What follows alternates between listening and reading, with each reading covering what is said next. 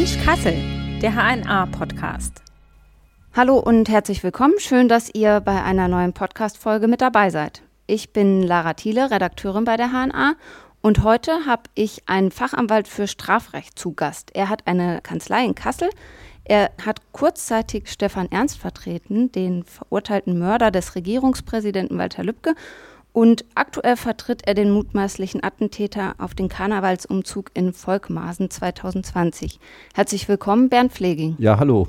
Beim Thema Verteidigung und Strafprozesse, da gibt es ja dann immer diese großen Prozesse, die sehr bekannt sind. In Nordhessen zum Beispiel, die, die wir eben auch genannt haben, um Stefan Ernst und um diesen Volkmaßen-Attentat. Da fragen sich ja dann immer viele Leute, wie kann man denn nur so einen Straftäter vor Gericht vertreten? Was sagst du denn da? Ja, das, das ist eine Frage, die ich tatsächlich bestimmt schon hundertmal gestellt bekommen habe. Es ist eigentlich einfach erklärt. Wir als Verteidiger verteidigen nicht die Tat, sondern den Menschen. Es geht hier um den Angeklagten. Und wir sind dafür da, äh, die prozessualen Rechte äh, des Angeklagten zu wahren und darauf zu achten, dass das Gericht sie auch beachtet. Denn das ist ja gerade äh, das Prinzip des Rechtsstaates, dass auch jeder, mag er noch so was Schlimmes getan haben, erstmal bis zum rechtskräftigen Abschluss des Verfahrens als unschuldig gilt und dass äh, der Staat natürlich auch sich an die selbstgegebenen Verfahrensrechte zum Beispiel halten muss. Und das ist die, die Aufgabe, die ne, der Verteidiger erstmal hat. Natürlich gibt es viele Dinge, wo, wo, man auch als Verteidiger, man ist ja auch Mensch, sagt, ja, wie konnte der das machen? Das ist ja ganz schrecklich, aber das blendet man dann auch dann irgendwann aus, weil dann geht es halt um, um den Prozess. Was passiert da? Wie geht man mit dem Menschen um? Und je schlimmer das ist, was der Betreffende getan hat, umso mehr Druck kommt auch von außen. Und umso wichtiger ist es, dass er eine Verteidigung hat, die sich gegen diesen Druck stellt. Kann man sagen, als Anwalt versucht man dann Täter und Tat zu trennen? Nein, kann Oder? man natürlich nicht trennen. Mhm. das ist, äh, ist ja untrennbar miteinander verbunden. Aber auch bei den schlimmsten Delikten äh, stellt sich immer die Frage nach dem Motiv, warum gibt es da irgendwas, was, was es erklärbar macht? Was kann man noch an positiven Dingen vorbringen? Und derjenige, der in dieser Situation ist, ist ja meistens völlig überfordert. Na, der kennt äh, den Strafprozess meist nicht, der ist da nicht erfahren, der weiß nicht, was geht, was geht nicht, was darf ich machen, was darf ich nicht machen, was sollte ich tun. Und das ist die Aufgabe des Verteidigers, da halt einzugreifen und zu helfen. Wenn man mit so Straftätern zu tun hat, dann sind das ja mal schlimmere, mal weniger schlimme Delikte, aber manchmal geht es ja vielleicht auch um so total brutale Sachen, die vielleicht persönlich erstmal auch erschüttern. Hast du das Gefühl, dass Anwälte oder Anwältinnen, Verteidigerinnen, Verteidiger da auch ein Stück weit abstumpfen mit der Zeit? Nein, das, das ist kein Abstumpfen, sondern das ist einfach eine professionelle Herangehensweise. Das ist ja auch ein Arzt.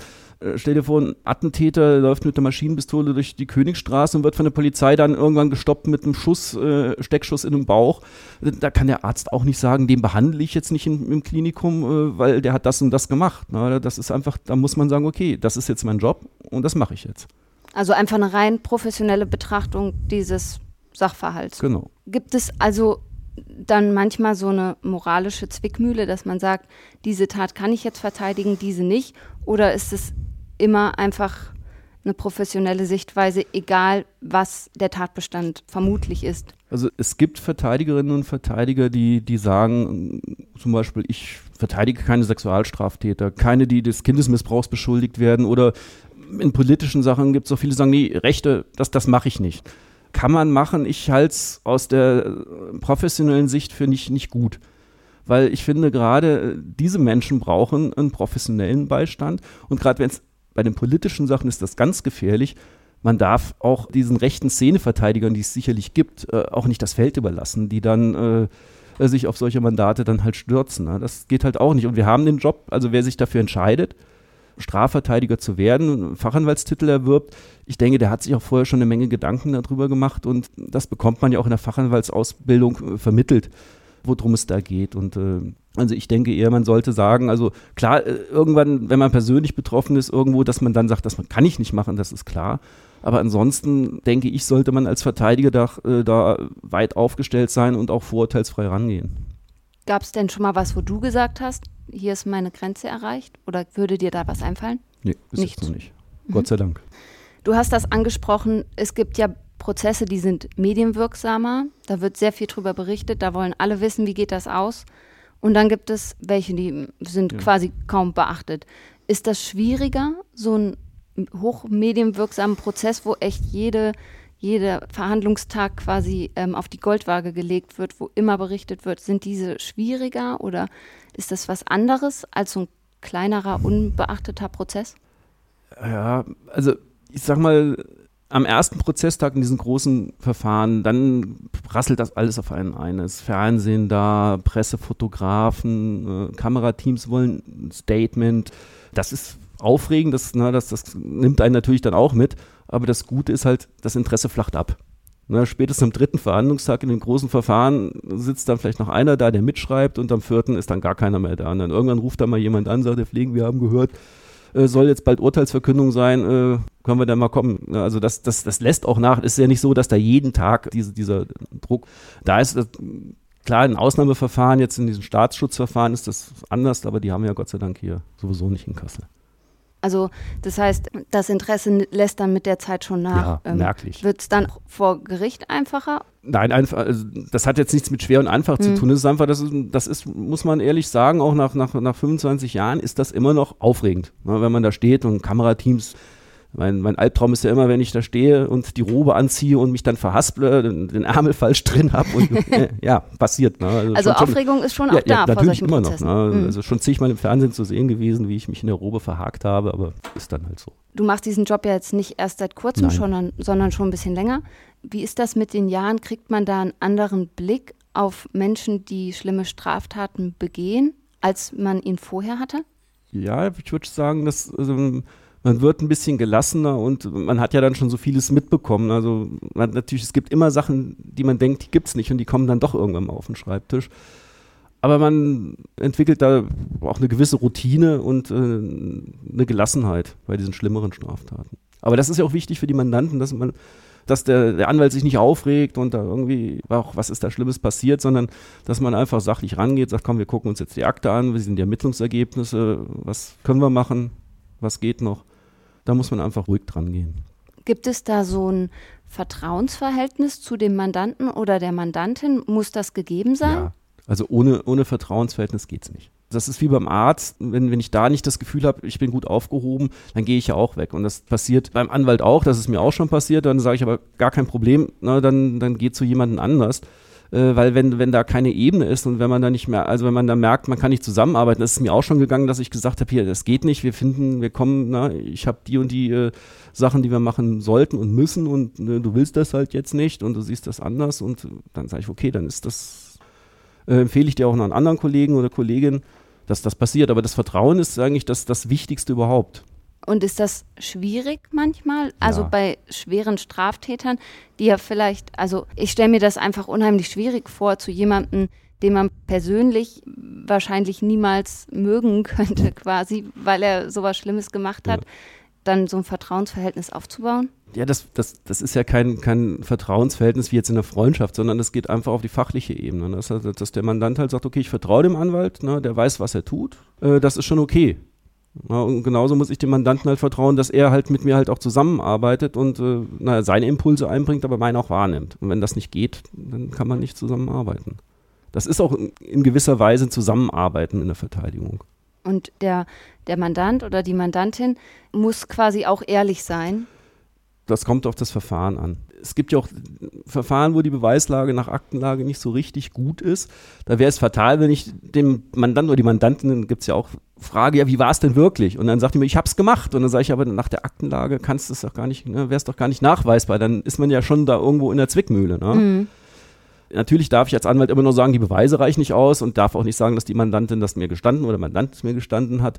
Aber ist halt schon einfacher, wenn ich sage, hier, brauche erstmal gar nichts zu sagen. Wir gucken uns die Akte an und äh, wenn ich sehe, die Beweislage ist nicht gut, dann macht man eine Verteidigungsschrift im Ermittlungsverfahren, sagt hier, nach Aktenlage ist das kein hinreichender Tatverdacht, wird auch nichts mehr bringen zu ermitteln, äh, stellt es ein nach 170 Absatz 2. Passiert.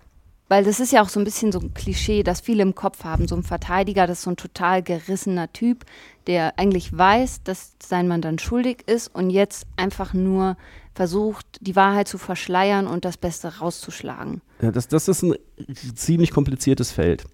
Also ich darf als Anwalt natürlich nicht lügen ne, für den Mandanten, ja. aber ich darf auf Lücke in der Beweiskette hinweisen. Ich kann sagen, das reicht nicht aus. Und äh, der Rechtsstaat muss es halt auch hinnehmen, dass möglicherweise ein schuldiger Täter nicht verurteilt wird, wenn es sich halt nicht im Rahmen des Strafprozesses nachweisen lässt. Das ist, das ist, ist dann halt so, ist auch gut so. Das ist, glaube ich, das, was für viele schwer aushaltbar ist, dass man dann sagt, ja, jetzt wird der nicht verurteilt, aber der war es doch bestimmt, dann müssen die doch sagen, ein bisschen war er es ja irgendwie vielleicht doch. Ja, aber wenn, wenn das Gericht es halt nicht feststellen kann, dann darf das Gericht nicht sagen, na okay, wir glauben, er war es dann doch ein bisschen und dann kriegt er halt die Hälfte der Strafe. Das geht nicht. Ja. Also entweder reichen die Feststellungen für eine Verurteilung oder sie reichen nicht. Das sind halt die Regeln und es geht halt hier um die forensische Wahrheit. Also das ist jetzt völlig überzogen zu erwarten, dass das Gericht im Prozess rausfindet, was wirklich passiert ist. Ne? Also das, das ist irgendwo, man einigt sich quasi auf die prozessuale Wahrheit im Rahmen der, der Regeln des Strafprozesses, was man halt als festgestellt ansieht. Ja, das, das würde jedes Gericht überfordern, zu sagen, du musst jetzt wirklich rausfinden, was da tatsächlich, wie das war und so weiter. Das geht halt nicht. Also das ist quasi einfach dieses, dieses Klischee, was sich festgesetzt hat, ist da ein Stück weit einfach auch falsch, nehme ich an. Das Klischee gibt es schon immer, das wird es auch immer geben. Ähm, aber das ist nicht die Auf Aufgabe des Verteidigers, da jetzt äh, jemanden irgendwie bewusst mit irgendwelchen Winkelzügen äh, rauszuholen, sondern es, na, wir haben Regeln, die müssen halt eingehalten werden. Mit den Regeln spielen wir. Und wer die Regeln besser beherrscht, hat dann möglicherweise das bessere Ergebnis am Schluss. Na, aber das ist immer halt immer innerhalb dieses Regelwerks. Das Gericht muss sich dran halten, die Staatsanwaltschaft und die Verteidigung genauso. Ja. Würdest du sagen, das deutsche Justizsystem ist gerecht? Es bemüht sich sehr gerecht zu sein. Ähm, das Problem sind, äh, ist nicht das System, sondern die Menschen, die das System ausfüllen. Und das ist halt wie überall. Da gibt es halt Menschen, die sind super engagiert, die machen das total gründlich. Es gibt welche, die sind desillusioniert, die machen Dienst nach Vorschrift. Und das ist halt, das sage ich den Mandanten auch immer, das hängt von den Personen ab, mit denen wir da vor Gericht sitzen. Ne? Gut, Richter, Richterin weiß man ungefähr, aber bei der Staatsanwaltschaft weiß man meistens nicht, wer kommt in den kleineren Verfahren. Da sage ich immer, da müssen wir gucken, wer heute da ist, ne? weil die kennt man ja auch mittlerweile. Und dann weiß man schon, äh, wie es laufen kann. Ja, das, äh, das System prinzipiell ist gut, aber die Menschen sind halt wie immer auch mit Fehlern behaftet. Also eigentlich wie überall Wie im über- Berufsleben. Genau. Mein Papa wollte immer, dass ich äh, Jura studiere. Ich fand es aber furchtbar, weil ich dachte, das ist ja so trocken und langweilig und blöd. Hattest du diesen Berufswunsch schon immer oder auch ist ja äh, auch ein hartes Studium? Ja, ich muss sagen, ich habe das schon in der 10. Klasse, habe ich schon gesagt, ich mache jetzt doch noch mal Abitur, weil ich wollte Jura studieren. Also das war völlig klar. Das hat mich einfach interessiert. Gab es da irgendeinen Auslöser oder war das einfach so ein Grundinteresse? Nein, das war damals in der 10. Klasse Gemeinschaftskunde, haben wir äh, die hessische Verfassung durchgenommen und das fand ich einfach interessant. Da gab es auch keine Diskussion, es war halt dann Jura. Das ging dann ganz gut in Göttingen und dann, ich fand das Studium übrigens auch gar nicht so schlimm, wie es alle sagen. So, so trocken ist das gar nicht. Ist nicht nur auswendig lernen vom Gottes Paragraphen. nein, nein, man muss nur wissen, wo was steht. Wenn ich das alles auswendig lernen müsste, dann würde ich jetzt wahrscheinlich an der Uni sitzen. Und gab es einen Moment, wo du mal dachtest, oh, hätte ich doch irgendwie was anderes gemacht? Also ich liebe meinen Beruf, ich mache den auch total gerne. Natürlich gibt es Momente, wo man dann halt mal zweifelt. Es ist halt auch sehr viel Stress mit vielen Terminen, wo man hin und her fahren muss. Ich bin halt auch deutschlandweit unterwegs. Ich muss morgen wieder nach München. Das stresst manchmal. Aber andererseits ist es dann auch wieder mal schön, wenn man woanders hinkommt. Und äh, was ich sagen muss, die, die Digitalisierung hat uns natürlich echt viel Erleichterung verschafft. Weil früher war es so, na, da muss man halt immer im Büro sein mit den Akten und so weiter. Mittlerweile kann man das über die Server alles abrufen und äh, das, äh, das macht es schon um einiges leichter. Vielleicht nochmal, um auf diesen Medienaspekt, Berichterstattungsaspekt zurückzukommen. Ist es gut, dass über Fälle berichtet wird, also dass es Gerichtsberichte gibt, dass die Presse mit dabei ist, oder ist das eher gefährlich? Also prinzipiell ist es gut, weil der Strafprozess ist öffentlich und na, die tatsächliche Öffentlichkeit im Gerichtssaal ist halt immer beschränkt. Ne? Und hat auch meist, wer hat denn Zeit, morgens, äh, Mutter morgens um neun jetzt ins Landgericht zu gehen? Das haben die wenigsten. Und es ist halt auch wichtig, dass äh, über den Prozess berichtet wird, ne? also jetzt generell über Prozesse, damit die Bevölkerung einfach sieht, dass der Rechtsstaat halt auch arbeitet, dass er funktioniert.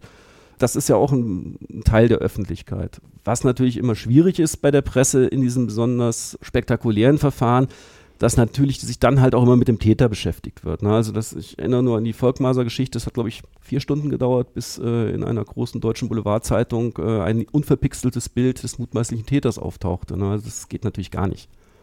Ne? Das ist halt wieder eine Art des Journalismus, der uns Verteidigern natürlich äh, überhaupt nicht gefällt. Ne? Aber äh, eine sachliche Berichterstattung über ein Verfahren gehört einfach dazu. Die Bevölkerung muss informiert sein. Da gibt es wahrscheinlich nur immer mal so Begrifflichkeiten oder jetzt das mit dem Bild, auch mit diesem, das ist der Mörder im Gegensatz ja. zu äh, mutmaßlicher Mörder. Ja, da wünscht man sich manchmal halt auch eine, eine, bessere Ausbildung der, der, der Redakteure, die da schreiben, weil wenn man dann mal liest, amtsgerichtliches Urteil und dann steht dann da, ja, äh, der Angeklagte kündigte noch an, er will Revision einlegen. Tatsächlich war es die Berufung, weil das macht man eher selten, weil es dann zum Landgericht geht, so dass die Begrifflichkeiten, die werden häufiger mal nicht richtig gebraucht, aber das ist jetzt so nichts Dramatisches. Okay. Was ist der Unterschied zwischen Revision und Berufung? Also wenn man äh, beim Amtsgericht verurteilt wird, hat man zwei Möglichkeiten, einmal in die Berufung zu gehen und einmal in die Revision. Berufung bedeutet, dass das Ganze vom Landgericht nochmal als Tatsacheninstanz verhandelt wird. Das heißt, die ganze Beweisaufnahme wird nochmal durchgeführt, wenn man es nicht beschränkt. Und dann gibt es nochmal ein Urteil. Und das entweder das erste instanzliche Urteil bestätigt oder nicht. Und dann hat man nochmal die Möglichkeit, Revision einzulegen. Revision ist dann ein Verfahren beim Oberlandesgericht, wo nur noch geguckt wird, haben die es richtig gemacht. Dann haben sie das Verfahren ordentlich geführt und haben es recht richtig angewandt. Das ist, meistens wird das ohne mündliche Verhandlung entschieden. 90 Prozent äh, der Revision verlaufen erfolglos. Und dann gibt es halt noch eine Möglichkeit, das ist eine Besonderheit, man kann vom Amtsgericht direkt zum Oberlandesgericht springen. Dann nimmt man sich aber eine Tatsacheninstanz. Da muss man sich schon sehr, sehr sicher sein, dass, der, dass da beim Amtsgericht irgendwas falsch gelaufen ist, dass man diesen Weg geht. Und beim Landgericht ist es so, wenn, wenn ich da erstinstanzlich verurteilt werde, äh, habe ich nur noch die Möglichkeit, Revision zum Bundesgerichtshof einzulegen. Und das ist auch der Grund, warum die, die landgerichtlichen Verfahren meistens über mehrere Verhandlungstage gehen, weil es nur diese eine Tatsacheninstanz gibt und man da halt den Sachverhalt sehr, sehr umfassend aufklären muss. Okay. Wie ist das als, als Verteidiger? Versuchst du, Fälle zu bekommen, die viel Aufsehen erregen, die vielleicht auch groß in der Presse landen?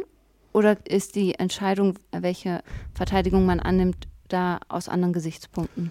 Nein, also die, die, die, die, Fälle sucht man ja nicht. Die Mandanten kommen zu einem. Ne? Das ist von Zufällen wieder abhängig, wer, wer da wann kommt.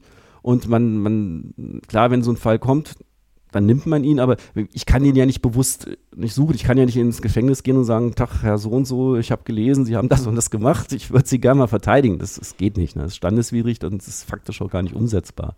Also da müssen die Leute schon selber sagen, okay, ich will zu dem und dem Anwalt. Das meiste Bild, das viele als erstes so vom Gericht und Prozessverhandlungen haben, sind ja diese Fernsehsendungen, die irgendwie im ähm, Nachmitt Vormittags-Nachmittagsprogramm laufen, ist das eine realistische Darstellung von, wie es vor Gericht abläuft? Ganz einfach, nein. Das sind ja diese Barbara Salisch und Co. Das war, war das nicht in den 90ern oder Anfang der 2000er, ja, ja. wo das so groß war? Da war es sehr beliebt, genau. Ja, ja, das ist äh, immer schön zu sehen, wie sich so das Privatfernsehen das Gericht, äh, äh, den Gerichtsalltag so vorstellt. Aber das ist völliger Humbug. Also das, so, so geht es nicht. Also dass da jemand reinläuft, der Vorsitzende, ich habe hier noch äh, neuen Beweis und das dann äh, präsentiert und dann plötzlich äh, Freispruch kommt, das, so es nicht. Okay, also das sollte man nicht als Nein, nein, nein. Also das geht weitaus ernsthafter und, äh, und auch sachlicher zu bei uns. Wie ist das im privaten Umfeld? Wenn du jetzt in der Presse bist, das sehen ja vielleicht auch Freunde, Familie, wird man dann darauf angesprochen? Äh, eher seltener, eher seltener. Also die wollen dann nicht wissen, wie, wie ist das denn so und Ja, die kennen mich ja auch schon so? länger, die wissen ja, was ich tue. Ne? Ich, ich, kann denen ja auch nichts sagen. Also ich darf ja nicht sagen, dass so läuft, das hat er mir gesagt und äh, das geht halt auch nicht. Ja, klar. Wenn man teilweise mit Schwerverbrechern, mit, mit Mördern Kontakt hat oder die verteidigt oder dann vielleicht auch, kommt ja auch vor, dass ein Verteidiger mal wechselt, dass mhm. sich der Angeklagte oder die Angeklagte doch nochmal einen anderen Verteidiger nimmt. Gab es da oder gibt es da bei dir Angst, dass man auch mal bedroht wird oder ist es sogar schon vorgekommen? Also bis jetzt ist das noch nicht vorgekommen. Und äh, ich glaube, da, also bis jetzt hatte ich noch kein, kein Mandat, wo ich da wirklich äh, irgendwie Angst empfunden habe. Und auch nicht in der anderen Seite, also dass man sagt, der wurde vielleicht oder eine Person wurde vielleicht freigesprochen und dann kommt quasi die Opferseite und ist dann quasi unzufrieden? Ja, aber unzufriedene Menschen fangen ja nicht sofort an, äh, den anderen zu bedrohen, der ihrer Meinung nach dafür verantwortlich ist. Ne? Also, das ist ja Gott sei Dank nicht so bei uns. Okay.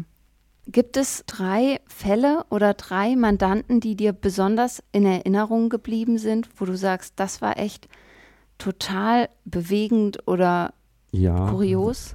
Also äh, das Kurioseste, was ich jemals hatte, das waren wie viel, wie viel Kilo waren es? Ich glaube, es waren 1250 Kilogramm Kokain. Oh. Ja, die hier in Kassel in der Nordstadt in einer Halle gelagert wurden. Und das Ganze war von Anfang an vom Hessischen Landeskriminalamt inszeniert gewesen. Die haben dann, äh, ist immer abgestritten worden, aber es ist wohl so gewesen, dass in Kolumbien irgendwelche V-Leute rumgelaufen sind, die dann äh, bei den ganzen äh, Drogenbauern dann gesammelt haben. Und dann gab es erstmal Probelieferungen mit containerweisen Melonen. Ne, und wollten die gucken, ob der durch den Zoll kommt. Und dann später haben sie das Zeug dann halt in Melonen versteckt hier äh, angeliefert. Und dann hat das Hessische Landeskriminalamt auch noch den Leuten, In Melonen war das Kokain. ja, Oh. denen, die äh, hier in Kassel dann fürs Verteilen zuständig waren, denen haben die noch Telefone besorgt, die natürlich sofort abgehört wurden, haben den Wohnungen angemietet und dann haben die sich da hingesetzt und haben quasi die, die ganzen Aufkäufer dann auf der Autobahn abgefischt und das Geld einkassiert. Also das war also ganz, ganz, ganz dubios und das Verfahren ist auch mit relativ milden Strafen ausgegangen. Halt wegen dieser äh, Tatprovokation, die da drin steckte. Also das war so eins der bemerkenswertesten Verfahren, das ist auch schon ewig her, ich weiß gar nicht mehr, wann das war. Und noch ein, noch ein weiterer Fall oder Mandant, der in Erinnerung geblieben ist? Ja, ich hatte mal äh, auch einen relativ spektakulären Nebenklagefall. Das war äh, dieser Sklavenmordfall, wo der Täter er- in der ersten Instanz eigentlich relativ milde wegen irgendwie, ich weiß gar nicht mehr wegen was verurteilt wurde. Und dann sind wir in Revision gegangen und dann hat der Bundesgerichtshof sogar eine Hauptverhandlung gemacht und hat die Sache dann aufgehoben, zurückverwiesen und dann äh, gab es im nächsten äh, Durchgang eine Verurteilung wegen Mordes. Und was, was ist das für ein Gefühl, wenn dann so ein Prozess nochmal aufgerollt wird und du dann Also doch erfolgreich bist? Ja gut, das ist natürlich so eine Revision erfolgreich vom Bundesgerichtshof durchzubringen und das halt auch in der mündlichen Verhandlung, das ist schon, schon gut. Das ist schon ein gutes Gefühl, weil das ist sehr selten und äh, vom Bundesgerichtshof zu verhandeln ist auch was mega selten, also da hinzukommen als, als Verteidiger, das passiert einem zwei, dreimal und da halt den, den Schlussvortrag zu halten äh, gegenüber den Vertretern der, der Generalbundesanwaltschaft, das war schon, das war schon aufregend. Glaube ich. Ja, super. Vielen Dank, Okay. dass du heute da warst. War sehr interessant. Und ja, liebe Hörerinnen und Hörer, wenn euch dieser Podcast gefallen hat, dann abonniert uns. Und wenn ihr Rückfragen habt oder Kritik, Anmerkungen, Lob, schreibt uns einfach an digitalteam.hna.de. Vielen Dank fürs Zuhören bei Mensch Kassel und bis bald.